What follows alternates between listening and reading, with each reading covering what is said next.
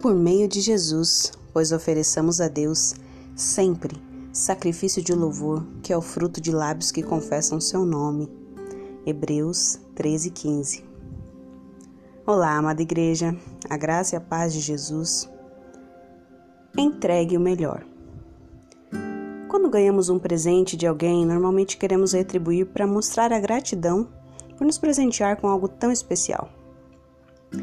Com o sacrifício de Jesus, entendemos que somos presenteados imerecidamente pela graça de Deus por meio de Jesus. Qual é a minha postura? Em João 12, Jesus é convidado a um momento com Marta, Maria, Lázaro e outros. Todos estavam oferecendo algo a Jesus, servindo a Jesus, que em momentos anteriores ressuscitou Lázaro.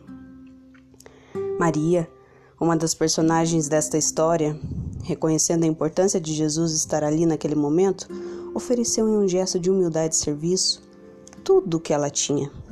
Um frasco de nardo puro, que equivalia a um ano de salário e também era muito importante para as mulheres, porque era quebrado só na noite de núpcias.